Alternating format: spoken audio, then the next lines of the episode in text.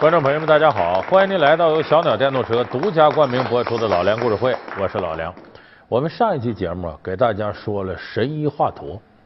其实你看着叫神医，但在中国古代啊，这个医生的社会地位啊，可远没有现在医生这个地位高。为什么呢？中国古代当医生的被称为贱业，就比较下贱的行当。为什么呢？医生跟哪些行当是并列的呢？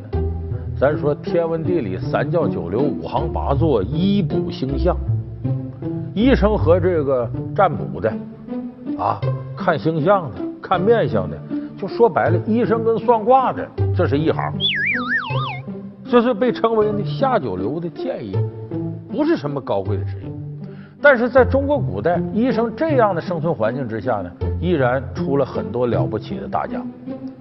咱们说这神医华佗是一位，后来像张仲景啊，啊，像这个孙思邈啊，哎，还有李时珍呢，等等等等。但要真讲责备后世著书立说呀，得首推李时珍。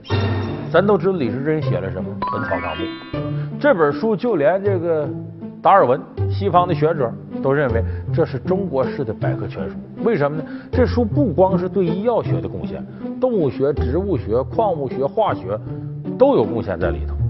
可是这本书啊，问世非常困难，是李时珍死了之后三年，这书才开始印，才开始发行。而且李时珍写这本书遭老了罪了。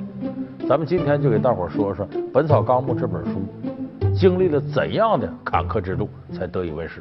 《本草纲目》至今仍是中医必读书目，在植物、动物学等方面都有极高造诣。然而，李时珍撰书时正值明朝中后期，皇帝不信医学，笃信炼丹，二十年不理朝政。李时珍如何在这样的环境下编写《本草纲目》？为何至生命最后一刻，李时珍也没能见到书籍出版？老梁故事会为您讲述李时珍的坎坷著书路。咱们现在了解李时珍呢，可能很多都是从这个中学课本上了解李时珍，影视的这个作品里头也有他的形象。你看前几年挺火个电视剧叫《大明王朝一五六六》，海瑞跟嘉靖的故事啊。这个电视剧里头就有李时珍形象出现，说的什么呢？就是大明的嘉靖年间，就明朝的中晚期了，已经是这嘉靖皇帝啊不务正业，在位的时候呢。